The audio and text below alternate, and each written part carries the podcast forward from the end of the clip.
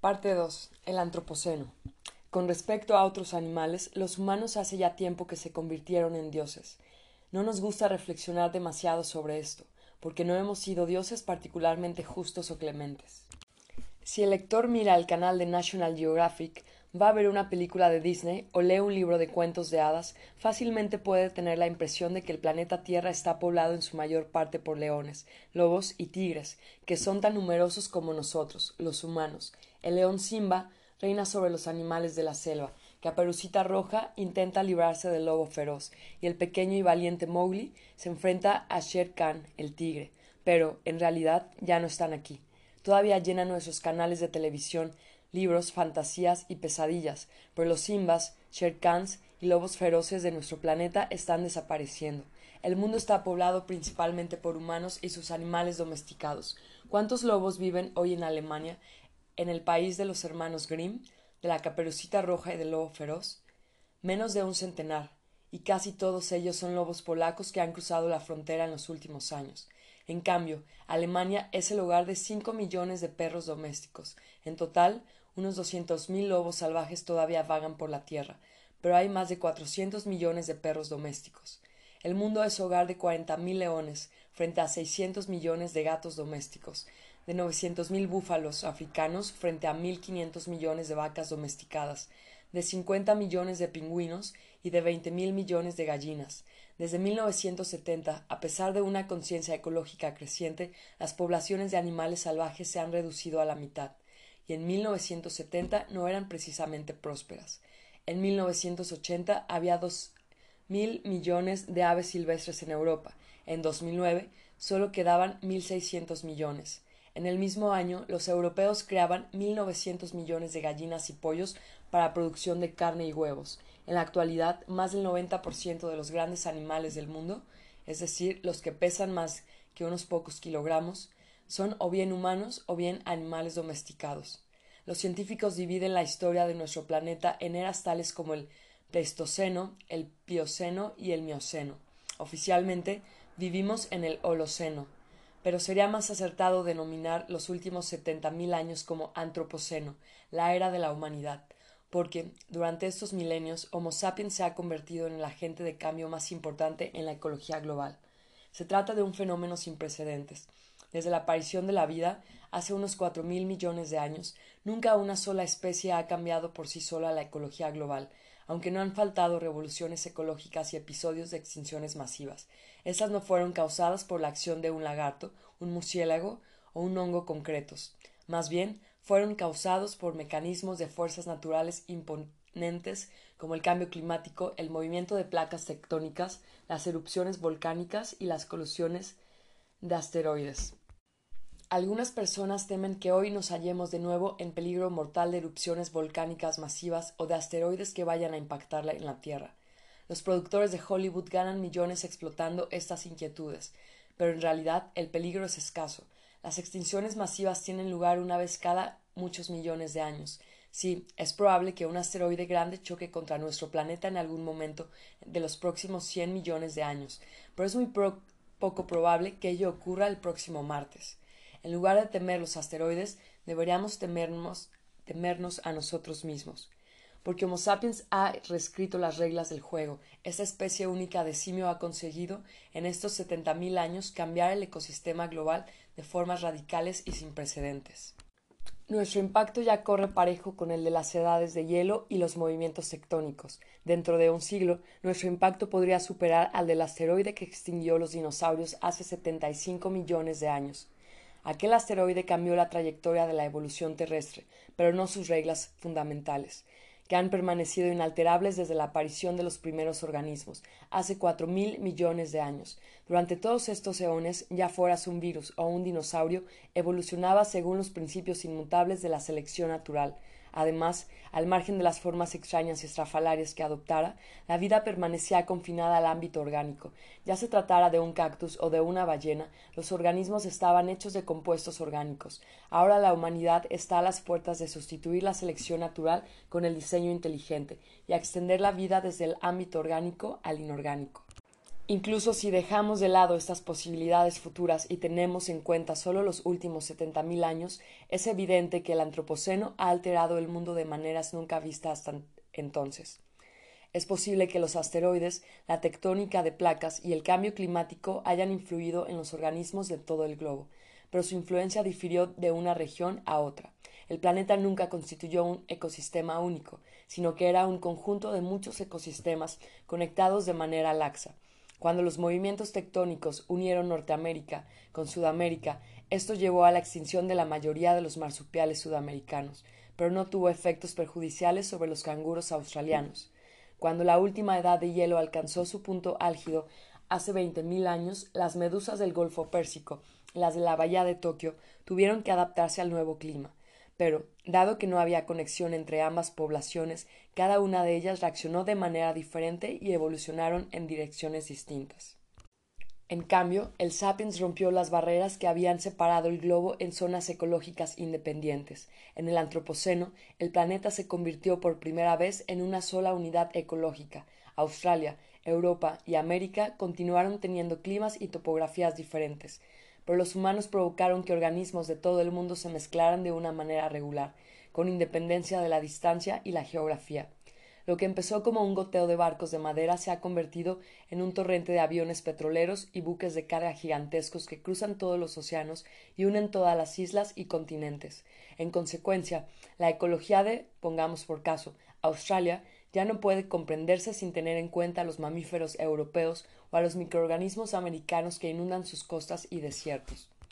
Las ovejas, el trigo, las ratas y los virus de la gripe que los humanos han llevado a Australia durante los últimos 300 años son hoy en día más importantes para su ecología que los canguros y koalas nativos. Pero el antropoceno no es un fenómeno nuevo de los últimos siglos hace decenas de miles de años, cuando nuestros antepasados de la edad de piedra se extendieron desde África Oriental al resto del planeta, ya cambiaron la flora y la fauna de todos y cada uno de los continentes e islas en los que se asentaron, causaron la extinción de todas las demás especies humanas del mundo, del 90% de los grandes animales de Australia, del 75% de los grandes mamíferos de América y de alrededor del 50% de todos los grandes animales terrestres del planeta y todo esto antes de que plantaran el primer campo de trigo, modelaran la primera herramienta de metal, escribieran el primer texto o acuñaran la primera moneda. Los animales grandes fueron las víctimas principales porque eran relativamente poco numerosos y de reproducción lenta. Compárese, por ejemplo, los mamuts que se extinguieron con los conejos que sobrevivieron. Una manada de mamuts la formaba unas pocas docenas de individuos y se reproducía a un ritmo que quizá solo dos crías al año. Así, si la tribu humana local cazaba solo tres mamuts al año, esto habría bastado para que las muertes superaran a los nacimientos, y en pocas generaciones los mamuts desaparecieron. Los conejos, en cambio, se reproducen como conejos. Aunque los humanos cazaran centenares al año, esto no era suficiente para causar su extinción. No es que nuestros antepasados planearan aniquilar a los mamuts, simplemente no eran conscientes de las consecuencias de sus actos. La extinción de los mamuts y de otros animales grandes pudo haber sido rápida a una escala temporal evolutiva, pero lenta y gradual en términos humanos. La gente no vivía más allá de setenta u ochenta años, mientras que el proceso de extinción llevó siglos. Probablemente los antiguos sapiens no advirtieron ninguna conexión entre la caza anual de mamuts, en la que se mataban no más de dos o tres ejemplares, y su desaparición. A lo sumo, quizá un anciano nostálgico pudo haber dicho a los jóvenes escépticos cuando yo era joven había muchos más mamuts que ahora, y lo mismo ocurría con los mastodontes y los ciervos gigantes, y desde luego los jefes de la tribu eran honestos y los niños respetaban a sus mayores. Los hijos de la serpiente. La evidencia antropológica y arqueológica indica la probabilidad de que los cazadores recolectores arcaicos fueran animistas. Creían que no había una separación esencial entre los humanos y los demás animales. El mundo, es decir, el valle en cuestión y las cordilleras que lo rodeaban pertenecía a todos sus habitantes, y cada uno de ellos seguía un conjunto de, de reglas comunes. Dichas reglas implicaban una negociación incesante entre todos los interesados.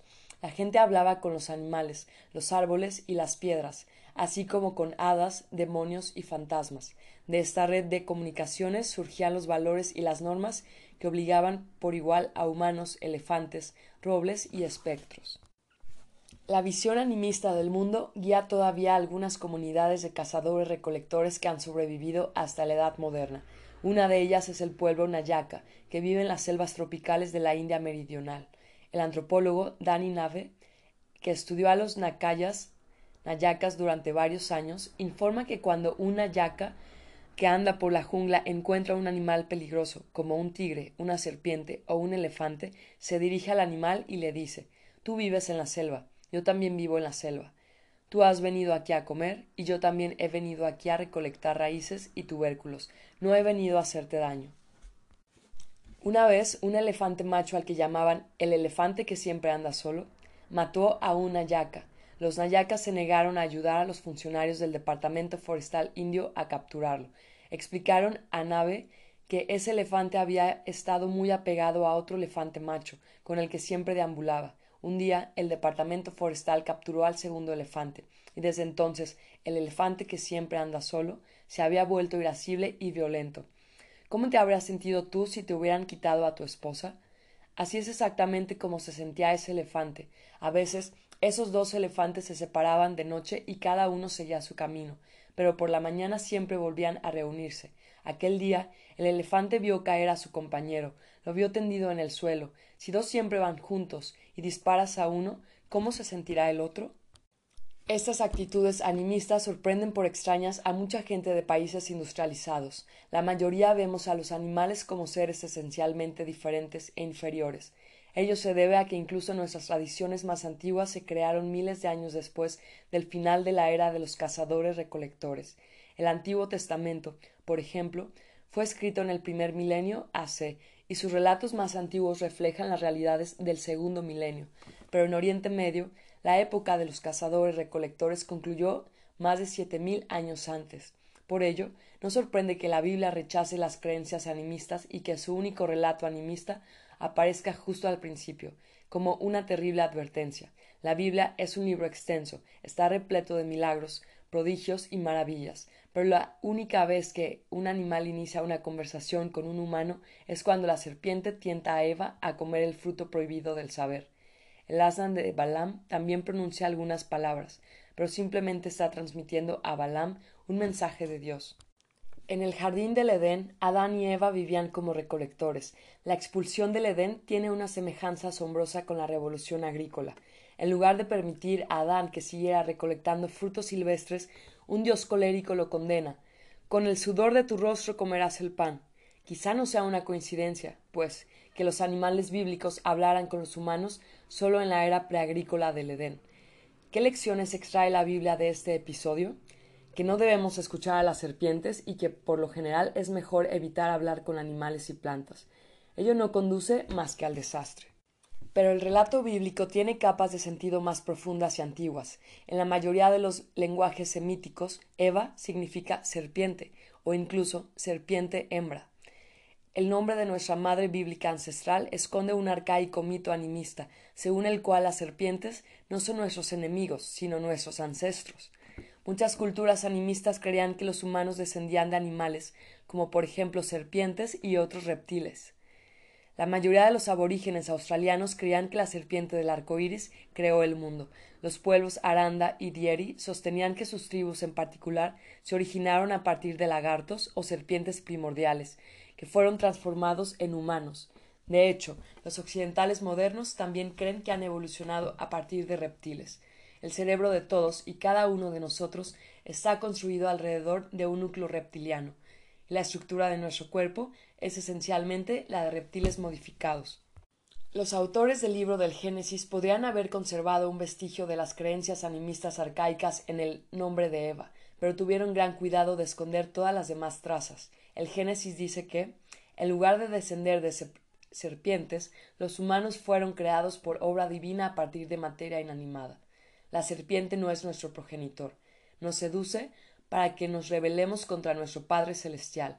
Mientras que los animistas consideraban a los humanos un animal más, la Biblia asegura que son una creación única, y cualquier intento de reconocer el animal que hay en nuestro interior niega el poder y la autoridad de Dios. De hecho, cuando los humanos modernos descubrieron que en realidad evolucionaron a partir de reptiles, se rebelaron contra Dios y dejaron de escucharle, o incluso de creer en su existencia.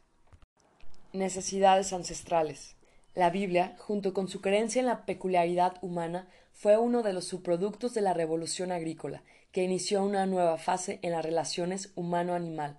La aparición de la agricultura produjo nuevas oleadas de extinciones masivas, pero, lo que es más importante, también dio lugar a una forma de vida nueva en la tierra, los animales domesticados.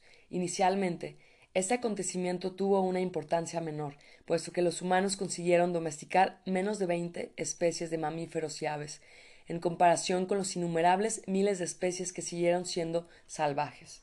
Sin embargo, con el paso de los siglos, esta nueva forma de vida se hizo predominante. En la actualidad, más del 90% de todos los animales grandes son domesticados. Lamentablemente, las especies domesticadas pagaron por su éxito colectivo con un sufrimiento individual nunca visto. Aunque el reino animal ha conocido muchos tipos de dolor y de desgracia durante millones de años, la revolución agrícola generó muchas formas de sufrimiento completamente nuevas, que con el tiempo solo empeoraron.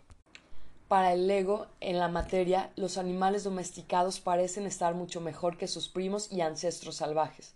Los jabalíes pasan el día en busca de comida, agua y cobijo, y sufren la amenaza constante de leones, parásitos e inundaciones. Los cerdos domesticados, en cambio, gozan de la comida, el agua y el cobijo que les proporcionan los humanos, que también tratan sus enfermedades y los protegen frente a los depredadores y los desastres naturales. Cierto, la mayoría de los cerdos, más tarde o más temprano, terminan en el matadero, pero ¿hace esto que su suerte sea peor que la de los jabalíes? ¿Acaso es preferible ser devorado por un león que sacrificado por un hombre? ¿Son los dientes de los cocodrilos menos mortíferos que los cuchillos de acero? Lo que hace que la suerte de los animales de granja sea particularmente dura no es sólo cómo mueren, sino ante todo cómo viven. Dos factores enfrentados han modelado sus condiciones de vida desde los tiempos antiguos hasta el presente los deseos humanos y las necesidades de los animales. Así, los humanos crían cerdos para tener carne, pero si quieren un suministro continuo de carne, deben asegurar la supervivencia a largo plazo y la reproducción de los cerdos. Teóricamente, esto tendría que haber protegido a los animales de formas extremas de crueldad. Si un granjero no los cuidaba adecuadamente, sus cerdos pronto morían sin descendientes y el granjero sucumbía de hambre. Desgraciadamente los humanos pueden causar un sufrimiento tremendo a los animales de granja de diversas maneras, incluso al tiempo que aseguran su supervivencia y su reproducción. La raíz del problema es que los animales domesticados han heredado de sus antepasados salvajes muchas necesidades físicas, emocionales y sociales que son superfluas en las granjas humanas. Los ganaderos obvian de manera rutinaria dichas necesidades, sin pagar ninguna sanción económica, encierran a los animales en jaulas diminutas, mutilan sus cuernos y cola, separan a madres de hijos y crían monstruos de forma selectiva. Los animales padecen mucho, pero siguen viviendo y multiplicándose. ¿Acaso no contradice esto los principios más básicos de la selección natural? La teoría de la evolución sostiene que todos los instintos, impulsos y emociones han evolucionado respondiendo al interés único de la supervivencia y la reproducción. Si es así, ¿Acaso la reproducción continua de los animales de granja no demuestra que sus necesidades reales son satisfechas? ¿Cómo puede un cerdo tener una necesidad que en verdad no sea necesaria para su supervivencia y su reproducción? Es cierto que todos los instintos, impulsos y emociones evolucionaron con el fin de adaptarse a las presiones evolutivas de la supervivencia y la reproducción. Sin embargo, si estas presiones desaparecen de golpe, los instintos, impulsos y emociones que éstas modelaron no desaparecen con ellas, al menos no al instante. Incluso si ya no son fundamentales para la supervivencia y la reproducción, estos instintos, impulsos y emociones continúan modelando las experiencias subjetivas del animal. Tanto para los animales como para los humanos, la agricultura cambió las presiones de selección casi de la noche a la mañana, pero no cambió sus impulsos físicos, emocionales ni sociales. La evolución por descontado, nunca se detiene y ha seguido modificando a humanos y animales en los doce mil años transcurridos desde la aparición de la agricultura. Por ejemplo, en Europa y Asia Occidental, los humanos adquirieron por evolución la capacidad de digerir la vaca la leche de vaca, mientras que las vacas perdieron su temor a los humanos y hoy en día producen mucha más leche que sus antepasadas salvajes. Pero estas son alteraciones superficiales. Las estructuras sensoriales y emocionales profundas de vacas, cerdos y humanos no han cambiado mucho desde la edad de piedra. ¿Por qué a los humanos modernos les gusta tanto los dulces? No se debe a que a principios del siglo XXI tengamos que atiborrarnos de helados y de chocolate para sobrevivir. Más bien se debe a que cuando nuestros antepasados de la edad de piedra encontraban fruta dulce o miel, lo más sensato era comer mucha tan deprisa como fuera posible. ¿Por qué los jóvenes conducen de forma temeraria, participan en peleas violentas y piratean sitios confidenciales de Internet? Porque siguen antiguos mandatos genéticos que hoy podrían ser inútiles o incluso contraproducentes, pero que hace setenta mil años tenían perfecto sentido evolutivo. Un joven cazador que arriesgara su vida para cazar un mamut eclipsaba a todos sus competidores y obtenía la mano de la belleza local. Y ahora estamos atrapados por sus genes de macho. La misma lógica evolutiva modela la vida de cerdos, cerdas y cochinillos en las granjas controladas por los humanos. Para sobrevivir y reproducirse en la naturaleza, los antiguos jabalíes necesitaban recorrer extensos territorios, familiarizarse con su ambiente y cuidarse de trampas y depredadores. Además, necesitaban comunicarse con otros jabalíes y formar grupos complejos dominados por matriarcas viejas y experimentadas. En consecuencia, las presiones evolutivas hicieron de los cerdos salvajes y aún más de las cerdas salvajes animales sociales muy inteligentes, caracterizados por una viva curiosidad y por fuertes necesidades de socializar, jugar, desplazarse y explorar el entorno. Una cerda que naciera con alguna mutación rara que la hiciera indiferente frente a su ambiente y a otros cerdos difícilmente podía sobrevivir o reproducirse. Los descendientes de los jabalíes, los cerdos domesticados, heredaron su inteligencia, su curiosidad y sus habilidades sociales. Al igual que los jabalíes, los cerdos domesticados se comunican empleando una rica variedad de señales vocales y olfativas. Las madres reconocen los chillidos particulares de sus lechones, mientras que los lechones de dos días ya diferencian las llamadas de su madre de las de otras cerdas. El profesor Stanley Curtis de la Universidad Estatal de Pensilvania adiestró a dos cerdos de nombres Hamlet y Omelette a accionar con el hocico una palanca de control especial y descubrió que los cerdos enseguida empezaron a rivalizar con los primates en capacidad de aprendizaje y con los juegos de ordenador sencillos. Hoy en día, la mayoría de las puercas que viven en granjas industriales no tienen juegos de ordenador. Están encerradas por sus dueños humanos en minúsculos cajones de gestación, que por lo general miden dos metros por setenta centímetros. Los cajones tienen el suelo de cemento y barras de metal, y apenas permiten que las cerdas preñadas se den la vuelta, duerman acostadas y, por descontado, anden. Después de tres meses y medio en tales condiciones, las cerdas son trasladadas a cajones algo mayores, donde paren y amamantan a sus lechones. Mientras que en la naturaleza los lechones mamarían entre diez y veinte semanas, en las granjas industriales se les desteta la fuerza entre dos y cuatro semanas después de nacer. Si separa de su madre, se les separa de su madre y son enviados a engordar para su posterior sacrificio. De inmediato se fecunda a la madre de nuevo y se la envía al cajón de gestación para iniciar otro ciclo. La puerca típica pasará por entre cinco y diez ciclos como este antes de ser sacrificada. En los últimos años, el uso de cajones se ha restringido en la Unión Europea y en algunos estados de Estados Unidos, pero los cajones todavía se emplean de manera generalizada en otros muchos países, y decenas de millones de cerdas reproductoras pasan casi toda la vida en ellos. Los granjeros humanos cuidan de todo lo que la puerca necesita para sobrevivir y reproducirse. Le proporcionan comida, la vacunan contra enfermedades, la protegen contra los elementos y la inseminan artificialmente. Objetivamente, la marrana ya no necesita explorar su entorno, ni socializar con otros cerdos, ni establecer lazos con sus lechones, ni siquiera necesita andar. Pero, subjetivamente, aún siente un impulso imperioso por hacer todo eso, y si dichos impulsos no se satisfacen, sufre mucho, las puercas encerradas en cajones de gestación tienen típicamente síntomas de frustración aguda alternada con desesperación extrema. Esa es la lección básica de la psicología evolutiva. Una necesidad modelada hace miles de generaciones continúa sintiéndose subjetivamente, aunque en la actualidad ya no sea necesaria para la supervivencia y la reproducción. Trágicamente, la revolución agrícola confirió a los humanos el poder de asegurar la supervivencia y la reproducción de los animales domesticados y obviar a un tiempo sus necesidades subjetivas. Los organismos son algoritmos. ¿Cómo podemos estar seguros de que animales tales como los cerdos tienen realmente un mundo subjetivo de necesidades, sensaciones y emociones?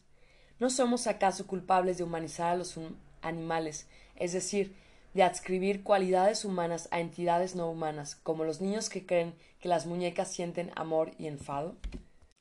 En realidad, atribuir emociones a los cerdos no los humaniza, los mamiferiza, porque las emociones no son únicamente una cualidad humana, son comunes a todos los mamíferos, así como a todas las aves y probablemente a algunos reptiles e incluso peces.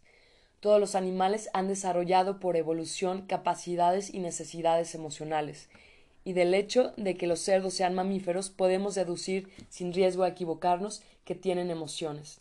En las últimas décadas, los científicos de la vida han demostrado que las emociones no son un fenómeno espiritual misterioso que solo sirve para escribir poesía y componer sinfonías. En realidad, las emociones son algoritmos bioquímicos vitales para la supervivencia y la reproducción de todos los mamíferos. ¿Qué significa esto? Bueno, empecemos por explicar qué es un algoritmo. Esto es de gran importancia no únicamente porque este concepto clave reaparecerá en muchos de los capítulos que siguen, sino porque el siglo XXI estará dominado por algoritmos. Puede decirse que algoritmo es el concepto más importante en nuestro mundo. Si queremos comprender nuestra vida y nuestro futuro, debemos hacer todos los esfuerzos posibles por entender qué es un algoritmo y cómo los algoritmos están conectados con las emociones. Un algoritmo es un conjunto metódico de pasos que puede emplearse para hacer cálculos, resolver problemas y alcanzar decisiones. Un algoritmo no es un cálculo concreto, sino el método que sigue que se sigue cuando se hace el cálculo. Por ejemplo, si queremos calcular la media entre dos números, podemos usar un algoritmo sencillo. El algoritmo dice, primer paso, suma los dos números. Segundo paso, divide la suma por dos. Cuando los números son 4 y 8 se obtiene 6. Cuando son 117 y 231 se obtiene 174. Un ejemplo más complejo es una receta de cocina. Un algoritmo para preparar una sopa de verduras podría decirnos 1. Calienta media taza de aceite en una cazuela. 2. Trocea cuatro cebollas. 3. Fríe la cebolla hasta que esté dorada. 4. Corta tres patatas a dados y añádelos a la cazuela. 5. Corta una col en juliana y añádela a la cazuela. Y así sucesivamente. Podemos seguir el mismo algoritmo decenas de veces, empleando cada vez verduras algo distintas y obteniendo por lo tanto una sopa ligeramente diferente. Pero el algoritmo sigue siendo el mismo. Por sí misma, una receta no puede hacer sopa. Se necesita una persona que lea la receta y que siga la serie de pasos que se prescriben pero si es posible fabricar una máquina que incorpore este algoritmo y lo siga de forma automática. Entonces solo se necesita proporcionar agua, electricidad y verduras a la máquina, y ésta hará la sopa por su cuenta. No hay por ahí muchas máquinas de hacer sopa, pero probablemente el lector esté familiarizado con máquinas que expenden bebidas. Dichas máquinas suelen tener una ranura para las monedas, una abertura para los vasos e hileras de botones. La primera tiene botones para café, té y cacao. En la segunda aparecen los rótulos sin azúcar, una cucharadita de azúcar, dos cucharaditas de azúcar. En la tercera fila los rótulos rezan leche, leche de soya, sin leche. Un hombre se acerca a la máquina, inserta una moneda en la ranura y presiona los botones que rezan té, una cucharadita de azúcar y leche. La máquina se pone en marcha y sigue un conjunto de pasos preciso. Hace caer en una bolsita de té en un vaso, vierte agua hirviendo, añade una cucharadita de azúcar y leche y voilà. Aparece un bonito vaso de té. Esto es un algoritmo. Durante las últimas décadas los biólogos han llegado a la firme conclusión de que el hombre que pulsa los botones y bebe el té es también un algoritmo, un algoritmo mucho más complejo que la máquina expendedora, sin duda, pero un algoritmo. Los humanos son algoritmos que producen no vasos de té, sino copias de sí mismos, como una máquina expendedora que, después de pulsar la combinación adecuada de botones, produjera otra máquina expendedora. Los algoritmos que controlan las máquinas expendedoras funcionan mediante engranajes mecánicos y circuitos eléctricos. Los algoritmos que controlan a los humanos operan mediante sensaciones, emociones y pensamientos, y exactamente el mismo tipo de algoritmos controla a cerdos, babuinos, nutrias y gallinas. Considérese, por ejemplo, el siguiente problema de supervivencia. Un babuino ve unas bananas que cuelgan de un árbol, pero también se da cuenta de que un león acecha en las inmediaciones. ¿Debería el babuino arriesgar su vida por esas bananas? La situación se reduce a un problema matemático de cálculo de probabilidades, la probabilidad de que el babuino muera de hambre si no come las bananas frente a la probabilidad de que el león atrape al babuino. Para resolver este problema, el babuino necesita tener en cuenta muchos datos. ¿Qué distancia me separa de las bananas y del león? ¿A qué velocidad puedo correr? ¿A qué velocidad puede correr el león? El león está despierto o dormido. Tiene aspecto de estar hambriento o saciado. ¿Cuántas bananas hay? Son pequeñas o grandes, verdes o maduras. Además de estos datos externos, el papión ha de tener en cuenta asimismo información sobre las condiciones internas de su cuerpo. Si le acucia el hambre, tendrá sentido arriesgarlo todo por esas bananas, al margen de las probabilidades que tenga. En cambio, si acaba de comer y el ansia por las bananas es mera glotonería, ¿por qué correr ningún riesgo? Para sopesar y aquilatar todas estas variables y probabilidades, el babuino necesita algoritmos mucho más complicados que los que controlan las máquinas expendedoras automáticas. En correspondencia, el premio por hacer los cálculos correctos es mayor. El premio de la es la supervivencia misma del babuino. Un babuino asustadizo, cuyos algoritmos sobreestimen los peligros, morirá de hambre, los genes que modelaron esos algoritmos cobardes perecerán con él. Un babuino imprudente, cuyos algoritmos subestimen los peligros, caerá presa de león, y sus genes audaces tampoco conseguirán llegar a la siguiente generación. Dichos algoritmos pasan constantemente controles de calidad por parte de la selección natural. Solo los animales que calculan correctamente las probabilidades dejan descendientes. Pero todo esto es muy abstracto. ¿Cómo calcula exactamente probabilidades un babuino? Desde luego, no toma un lápiz que lleva tras la oreja y un bloc de notas que guarda en el bolsillo trasero y empieza a computar velocidades de carrera y niveles de energía con una calculadora. Más bien, todo el cuerpo del babuino es la calculadora. Lo que llamamos sensaciones y emociones son en realidad algoritmos. El babuino siente hambre, siente miedo y tiembla a ver el león, y nota que se le hace la boca agua al ver las bananas. En una fracción de segundo experimenta una tormenta de sensaciones, emociones y deseos que no es otra cosa que el proceso de cálculo. El resultado aparecerá como una sensación. De repente, el babuino sentirá que su espíritu se eleva, que sus pelos se erizan, sus músculos se tensan, su pecho se hincha, inhalará una gran bocanada y adelante, puedo hacerlo. A por las bananas. Alternativamente, podría estar abrumado por el terror, sus hombros descenderían, su estómago daría un vuelco, sus patas no lo sostendrán, y mamá, un león, socorro. A veces las probabilidades son tan parejas que es difícil decidirse. También esto se manifestará como una sensación. El papión se sentirá confundido e indeciso. Sí, no, sí, no. Maldición, no sé qué hacer.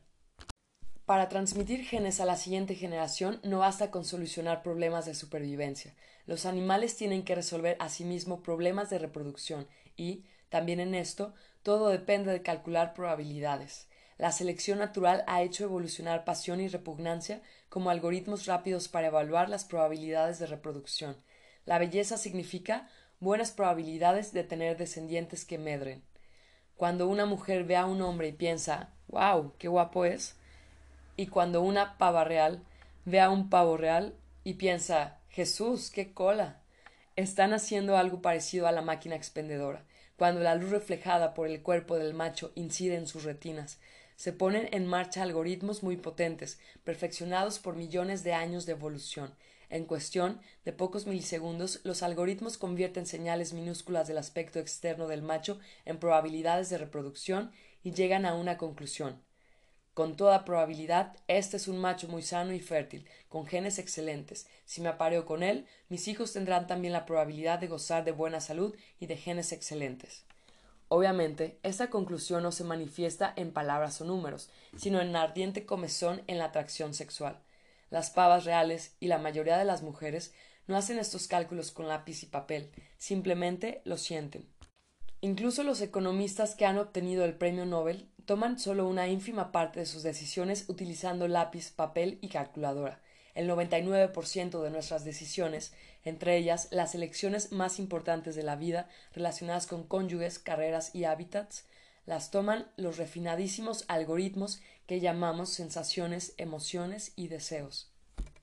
Debido a que dichos algoritmos controlan la vida de todos los mamíferos y aves y, probablemente, de algunos reptiles e incluso peces, cuando humanos, babuinos y cerdos sienten miedo, procesos neurológicos similares tienen lugar en áreas cerebrales similares. Por lo tanto, es probable que humanos asustados, babuinos aterrados y cerdos atemorizados tengan experiencias similares. También hay diferencias, por supuesto.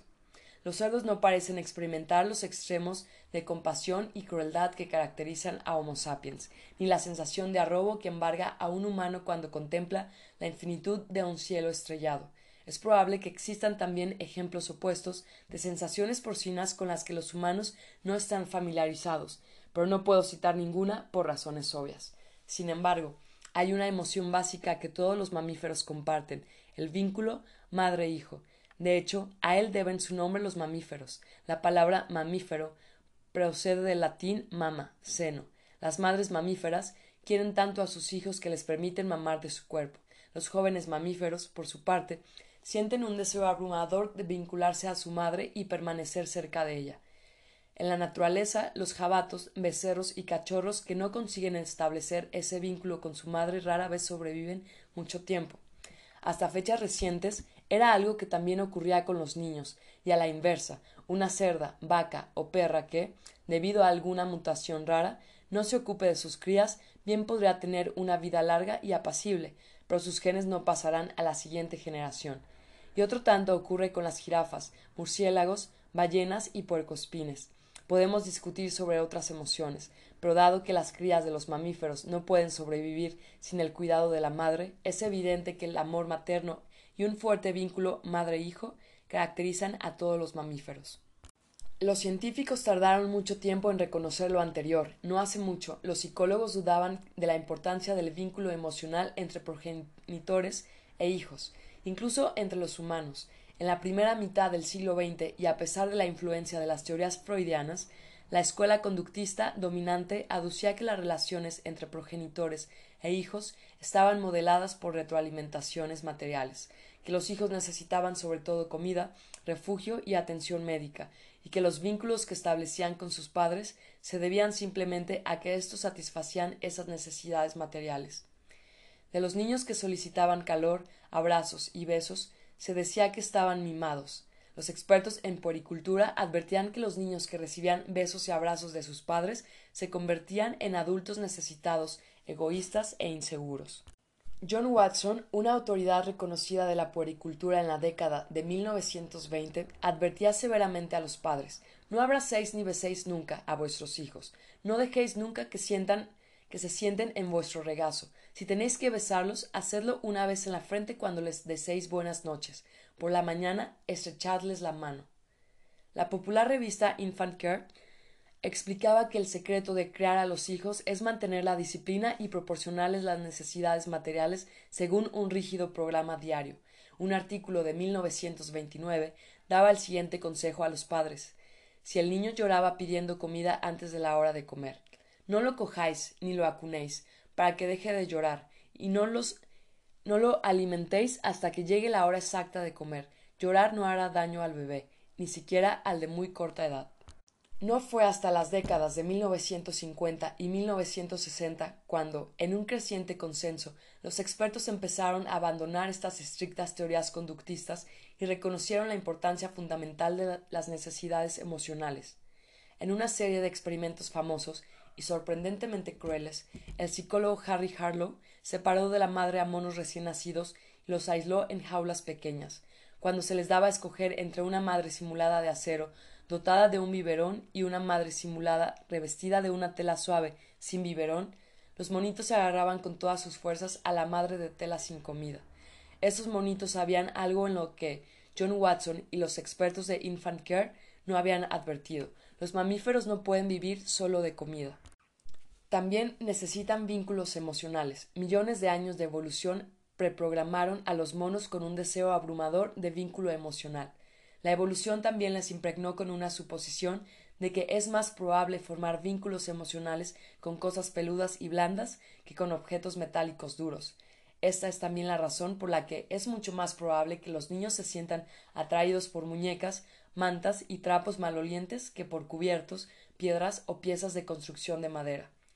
La necesidad de vínculo emocional es tan fuerte que los monitos de Harlow abandonaban a la madre simulada de metal y nutricia y dirigían su atención al único objeto que parecía capaz de dar respuesta a aquella necesidad.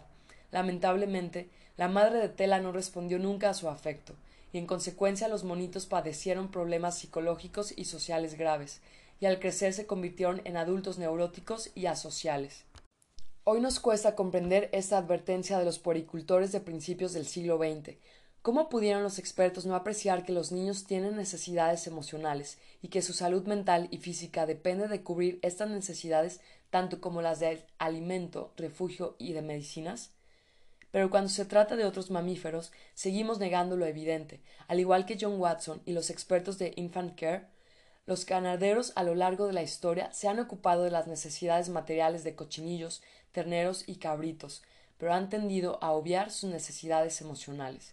Así, las industrias cárnicas y lácteas se basan en quebrar el vínculo emocional más fundamental del reino de los mamíferos. Los granjeros fecundan continuamente a sus cerdas reproductoras y a sus vacas lecheras, pero los cochinillos y los terneros son separados de la madre al poco de nacer, y por lo general viven sin siquiera mamar de sus pezones, y sin sentir el cálido contacto de su lengua y su cuerpo. Lo que Harry Harlow hizo a unos cuantos centenares de monos, lo hacen las industrias cárnica y láctea todos los años a miles de millones de animales. El pacto agrícola. ¿Cómo justifican los agricultores su comportamiento? Mientras que los cazadores recolectores apenas eran conscientes del daño que infligían al ecosistema, los agricultores sabían bien lo que hacían, sabían que explotaban a animales domesticados y que los sometían a los deseos y caprichos humanos. Justificaban sus actos en nombre de las nuevas religiones teístas, que proliferaron y se propagaron después de la revolución agrícola. Estas sostenían que el universo está gobernado por un grupo de grandes dioses, o quizá por uno solo de por un solo dios, con mayúscula. Normalmente no asociamos esta idea a la agricultura, pero, al menos en sus inicios, las religiones teístas fueron una iniciativa agrícola. La teología, la mitología y la liturgia de religiones tales como el judaísmo, el hinduismo y el cristianismo giraban al principio alrededor de las relaciones entre humanos, plantas domésticas y animales de granja. El judaísmo bíblico, por ejemplo, satisfacía a campesinos y a pastores. La mayoría de sus mandamientos trataban de la vida agrícola y aldeana, y sus festividades más importantes eran las celebraciones de las cosechas. En la actualidad, la gente imagina que el antiguo templo de Jerusalén era una especie de granja de gran sinagoga en la que sacerdotes vestidos con túnicas de un blanco níveo daban la bienvenida a peregrinos devotos, coros melodiosos, cantaban salmos y el incienso perfumaba el aire. En realidad, su aspecto se aproximaba mucho más a una mezcla de matadero y barbacoa que al de las sinagogas actuales. Los peregrinos no llegaban con las manos vacías, llevaban consigo un séquito interminable de ovejas, cabras, gallinas y otros animales que eran sacrificados en el altar de Dios y después cocinados y comidos. Los coros que cantaban salmos apenas se podían oír debido a los mugidos y los balidos de terneros y cabritos.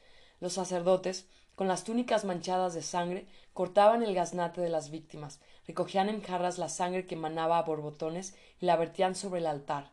El perfume del incienso se mezclaba con los olores de la sangre coagulada y la carne asada, mientras enjambres de moscas negras zumbaban por todas partes. Véase, por ejemplo, números 28, Deuteronomio 12 y Samuel 1 y 2. Una familia judía moderna celebrando una festividad con una barbacoa en el jardín de casa se parece mucho más al espíritu de los tiempos bíblicos que la familia ortodoxa que pasa el tiempo estudiando las escrituras en una sinagoga. Las religiones teístas, como el judaísmo bíblico, justificaban la economía agrícola mediante nuevos mitos cosmológicos.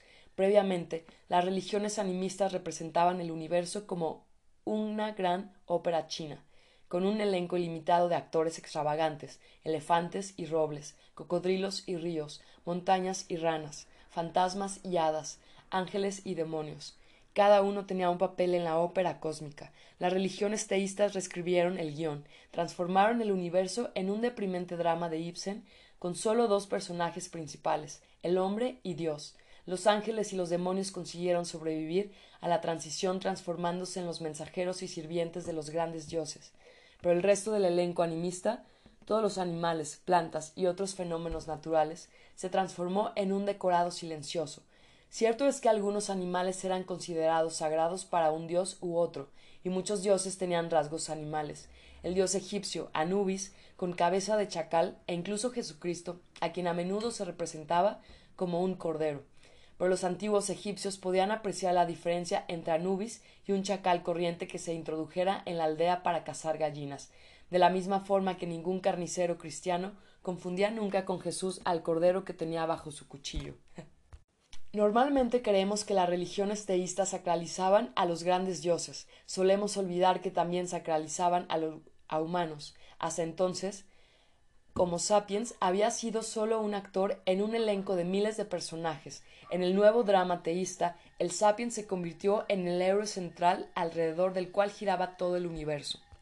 Mientras tanto, a los dioses se les asignaba dos funciones relacionadas. En primer lugar, explicaban qué es lo que tienen de tan especial los sapiens y por qué los humanos tienen que dominar y explotar a todos los demás organismos.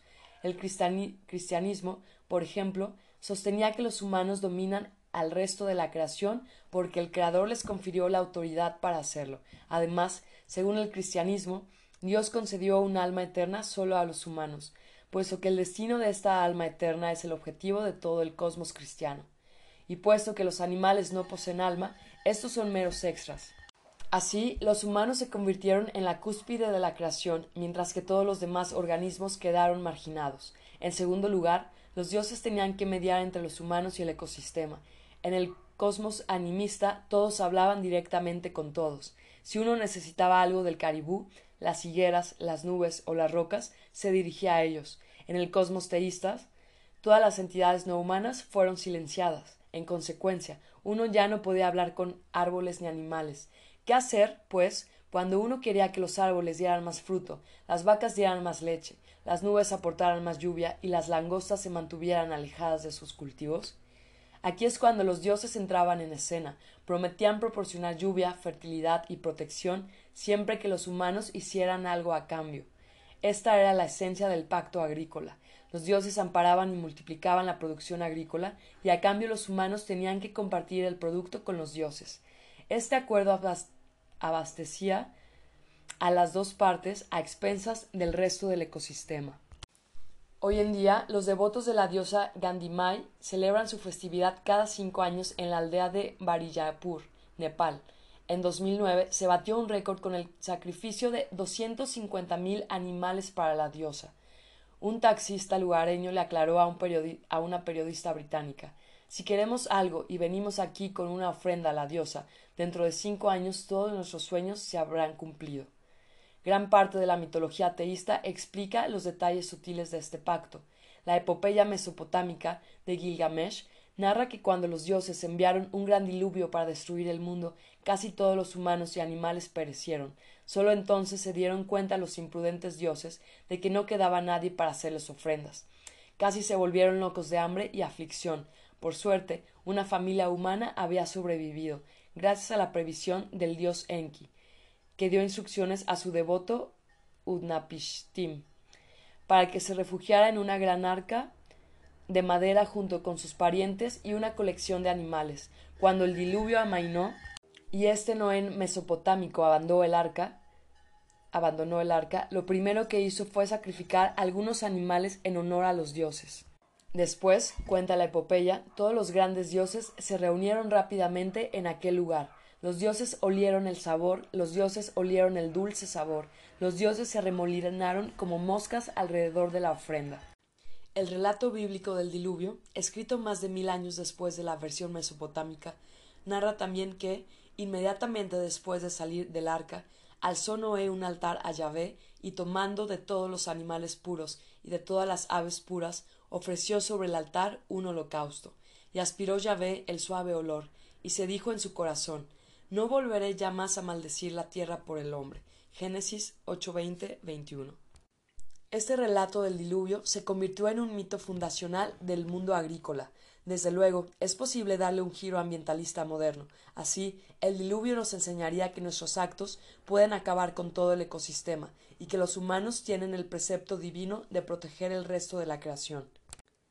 Pero la interpretación tradicional consideraba el diluvio prueba de la supremacía humana y de la insignificancia de los animales. Según estas interpretaciones, a Noé se le conminó a salvar todo el ecosistema para proteger los intereses comunes de dioses y humanos, y no tanto de los intereses de los animales.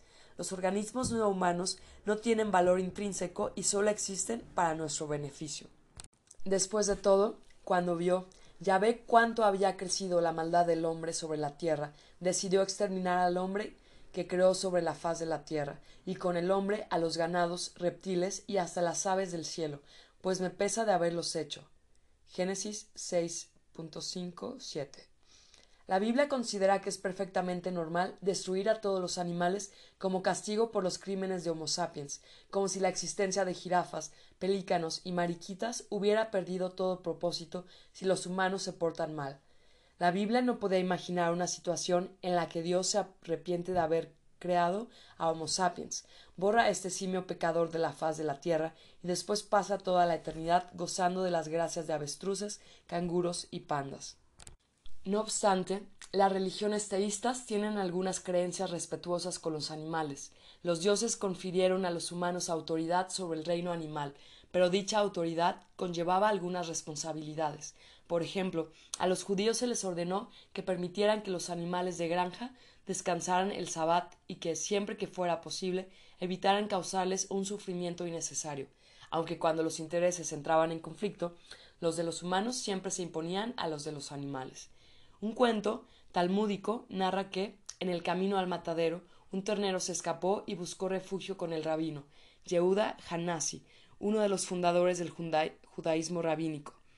El ternero metió la cabeza bajo el holgado ropaje del rabino y empezó a llorar, pero el rabino lo apartó de sí y le dijo Ve, fuiste creado para ese fin. Puesto que el rabino no mostraba misericordia, Dios le castigó y le hizo padecer una dolorosa enfermedad durante trece años. Después, un día, una sirvienta que limpiaba la casa del rabino encontró unas ratas recién nacidas. Se dispuso a sacarlas de la casa con la escoba. El rabino Yehuda se apresuró a salvar a las indefensas ratitas y dijo a la sirvienta que las dejara en paz, porque es benigno Yahvé para con todos, y su misericordia para con todas sus obras. Salmos 145, 9. Puesto que el rabino mostró compasión para con estas ratas, Dios mostró compasión para con el rabino, y éste fue curado de su enfermedad. Otras religiones, en particular el jainismo, el budismo y el hinduismo, han hecho gala de una empatía incluso mayor con los animales, ponen especial énfasis en la conexión entre los humanos y el resto del ecosistema, y su precepto más ético ha sido no matar a ningún ser vivo, mientras que el bíblico no matarás se refería solo a los humanos, el antiguo principio indio de la ahimsa, la no violencia, se hace extensivo a todo ser consciente. Los monjes jainistas son particularmente prudentes al respecto, llevan siempre la boca cubierta con un pañuelo para no inhalar ningún insecto, y cuando andan llevan consigo una escoba para apartar con delicadeza cualquier hormiga o escarabajo que puedan encontrar a su paso. Sin embargo, todas las religiones agrícolas, entre ellas el jainismo, el budismo y el hinduismo, encontraron maneras de justificar la superioridad humana y la explotación de los animales, sino por la carne, por la leche y por la fuerza motriz. Todas han proclamado que una jerarquía natural de los seres da derecho a los humanos a controlar y a usar a otros animales, siempre que los humanos obedezcan determinadas restricciones. El hinduismo, por ejemplo, ha sacralizado las vacas y prohíbe comer su carne, pero también ha ofrecido el argumento definitivo para justificar la existencia de la industria láctea al aducir que las vacas son animales generosos y que sin duda anhelaban compartir su leche con la humanidad. De esta manera, los humanos se comprometieron en un pacto agrícola. Según este pacto, las fuerzas cósmicas dieron a los humanos dominio sobre otros animales, a condición de que observaran ciertas obligaciones para con los dioses, la naturaleza y los propios animales. Era fácil creer en la veracidad de este pacto cósmico, ya que quedaba reflejado en la rutina cotidiana de la vida agrícola. Los cazadores recolectores nunca se habían considerado seres superiores, porque apenas eran conscientes de su impacto en el ecosistema. La banda típica estaba formada por varias docenas de individuos, vivía rodeada por miles de animales salvajes y su supervivencia dependía de comprender y respetar los deseos de dichos animales. Los recolectores tenían que preguntarse constantemente con qué soñaban los ciervos y en qué pensaban los leones. De otro modo, no podían cazar a los ciervos ni huir de los leones. Los agricultores, en cambio, vivían en un mundo controlado y modelado por los sueños y pensamientos humanos. Los humanos seguían estando sometidos a fuerzas naturales formidables, como tempestades y terremotos, pero dependían menos de los deseos de otros animales. Un muchacho agricultor aprendía pronto a montar a caballo, a enjaecer un buey, a azotar a un asno terco y a pastorear a las ovejas. Era fácil y tentador pensar que estas actividades cotidianas reflejaban o bien el orden natural de las cosas o bien la voluntad del cielo. No es coincidencia que los nayacas de la India meridional traten a elefantes, serpientes y árboles de la selva como seres iguales a los humanos, pero tengan una visión diferente de las plantas cultivadas y los animales domesticados. En la lengua nayaca, el ser vivo que posee una personalidad única se denomina mansan. Cuando el antropólogo Dani Nave lo sondeó, los nayacas le explicaron que todos los elefantes son mansan. Nosotros vivimos en la selva y ellos viven en la selva. Todos somos mansan. Y también son mansan los osos, los ciervos y los tigres. Todos son animales de la selva. ¿Y qué pasa con las vacas? Las vacas son diferentes tienen que guiarlas a todas partes, y las gallinas no son nada, son no son mansan. Y los árboles del bosque, sí, viven mucho tiempo. los arbustos de té, oh, los cultivo para poder vender las hojas y después comprar en la tienda lo que necesito. No, no son mansan. También debemos tener presente el trato que los mismos humanos recibieron en la mayoría de las sociedades agrícolas. En Israel bíblico y en la China medieval era común azotar a los humanos, esclavizarlos, torturarlos y ejecutarlos. Se los consideraba una mera propiedad. A los gobernantes ni se les pasaba por la cabeza pedir a los campesinos su opinión y les preocupaban poco sus necesidades. Los padres solían vender a sus hijos como esclavos o los daban en matrimonio al mejor postor. En tales condiciones apenas sorprende que se obviara los sentimientos de vacas y gallinas. 500 años de soledad. El auge de la ciencia y la industria modernas conllevó la siguiente revolución en las relaciones humano-animal. Durante la revolución agrícola, la humanidad silenció a animales y a plantas y convirtió la gran ópera animista en un diálogo entre el hombre y los dioses. Durante la revolución científica, la humanidad silenció también a los dioses. El mundo pasó a ser un espectáculo individual. La humanidad estaba sola en un escenario vacío, hablando consigo misma, sin negociar con nadie y adquiriendo enormes poderes exentos de obligaciones. Habiendo descifrado las mudas leyes de la física, la química y la biología, la humanidad hace ahora con ellas lo que le place. Cuando un cazador arcaico se dirigía a la sabana, pedía la ayuda del toro salvaje, y el toro pedía algo al cazador. Cuando un viejo granjero quería que sus vacas produjeran mucha leche, pedía ayuda a un gran dios celestial, y el dios estipulaba sus condiciones. Cuando el equipo científico del Departamento de Investigación y Desarrollo de Nestlé quiere aumentar la producción de lácteos, estudia genética y los genes no le piden nada a cambio. Pero de la misma manera que cazadores y agricultores tenían sus mitos, también los tienen los encargados del Departamento de Investigación y Desarrollo. Su mito más famoso plagia desvergonzadamente la leyenda del árbol de la ciencia y del jardín del Edén, pero traslada la acción al jardín de Woolsthorpe Manor en Lincolnshire. Según este mito, Isaac Newton se hallaba allí sentado, al pie de un manzano, cuando le cayó una manzana madura en la cabeza. Newton empezó a pensar por qué la manzana había caído directamente hacia abajo, en lugar de hacerlo de lado o hacia arriba. Su investigación le llevó a descubrir la gravedad y las leyes de la mecánica newtoniana. La anécdota de Newton pone patas arriba el mito del árbol de la ciencia. En el jardín del Edén, la serpiente inicia el drama al tentar a los humanos a pecar, con lo que hace que la ira de Dios caiga sobre ellos. Adán y Eva son un juguete en manos a la vez de la serpiente y de Dios. En cambio, en el jardín de Woolsthorpe, el único agente es el hombre, aunque el mismo Newton era un cristiano muy devoto que dedicaba más tiempo a estudiar la Biblia que las leyes de la física, la revolución científica que él ayudó a poner en marcha, dejó a Dios a un lado. Cuando los sucesores de Newton se pusieron a escribir su mito del Génesis, no supieron qué uso darle ni a, ni a Dios ni a la serpiente. El jardín de Wiltshire está regido por las leyes ciegas de la naturaleza. La iniciativa de descifrar dichas leyes es estrictamente humana. El relato puede comenzar con una manzana que cae sobre la cabeza de Newton, pero la manzana no lo hizo a propósito. En el mito del jardín del Edén, los humanos son castigados por su curiosidad y por su deseo de obtener conocimiento. Dios los expulsa del paraíso. En el mito del jardín de Woolsthorpe, nadie castiga a Newton, todo lo contrario, gracias a su curiosidad, la humanidad consigue una mejor comprensión del universo, se hace más poderosa y da otro paso hacia el paraíso tecnológico. Un número incalculable de profesores en todo el mundo cuentan el mito de Newton para fomentar la curiosidad, lo que implica que si podemos obtener el, saber suficiente, podremos crear el paraíso aquí en la Tierra.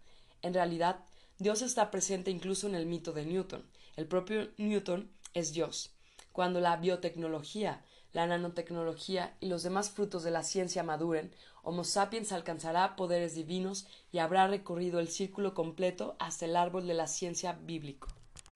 Los cazadores recolectores arcaicos no eran más que otra especie animal. Los agricultores se vieron como la cúspide de la creación. Los científicos nos transformarán en dioses. Mientras que la revolución agrícola dio origen a las religiones teístas, la revolución científica dio origen a las religiones humanistas, en las que los humanos sustituyeron a los dioses.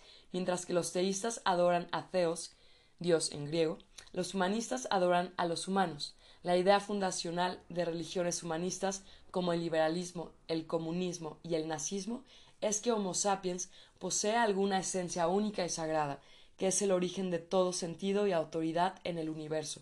Cuanto ocurre en el cosmos se juzga bueno o malo según su impacto en Homo sapiens.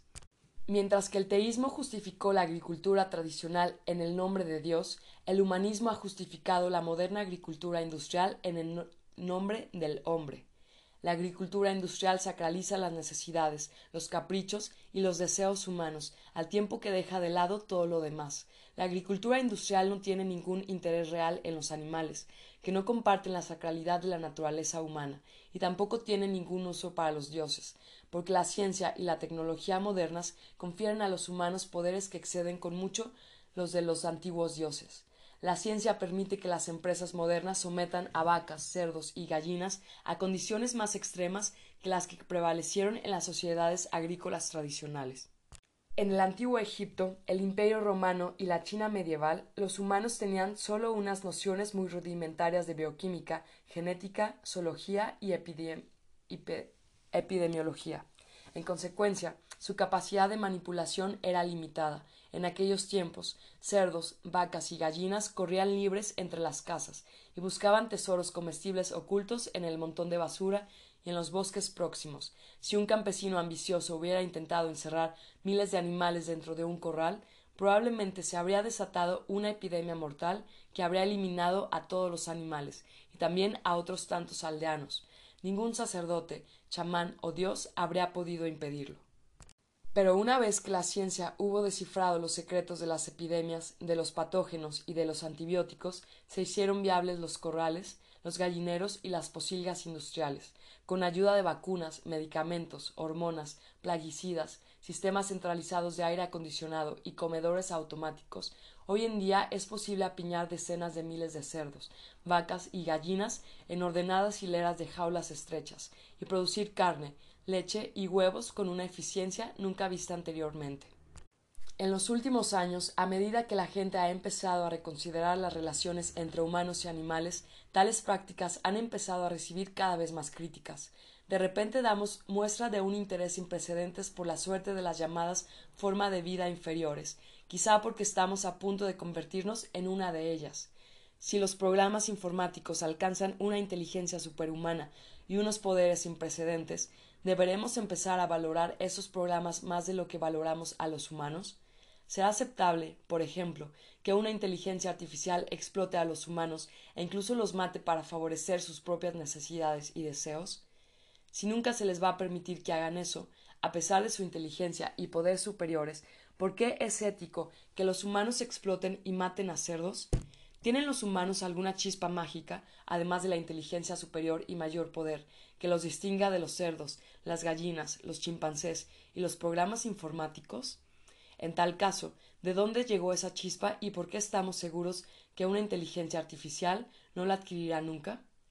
Si no existe tal chispa, ¿habría alguna razón para continuar asignando un valor especial a la vida humana incluso después de que los ordenadores sobrepasen a los humanos en inteligencia y poder? De hecho, y para empezar, ¿qué es exactamente lo que tenemos los humanos que nos hace tan inteligentes y poderosos? ¿Y qué probabilidad hay de que entidades no humanas lleguen alguna vez a rivalizar con nosotros y a superarnos? El capítulo siguiente examinará la naturaleza y el poder de Homo sapiens, no solo con el fin de entender mejor nuestras relaciones con los animales, sino también para vislumbrar lo que el futuro podría depararnos y cómo podrían ser las relaciones entre humanos y superhumanos.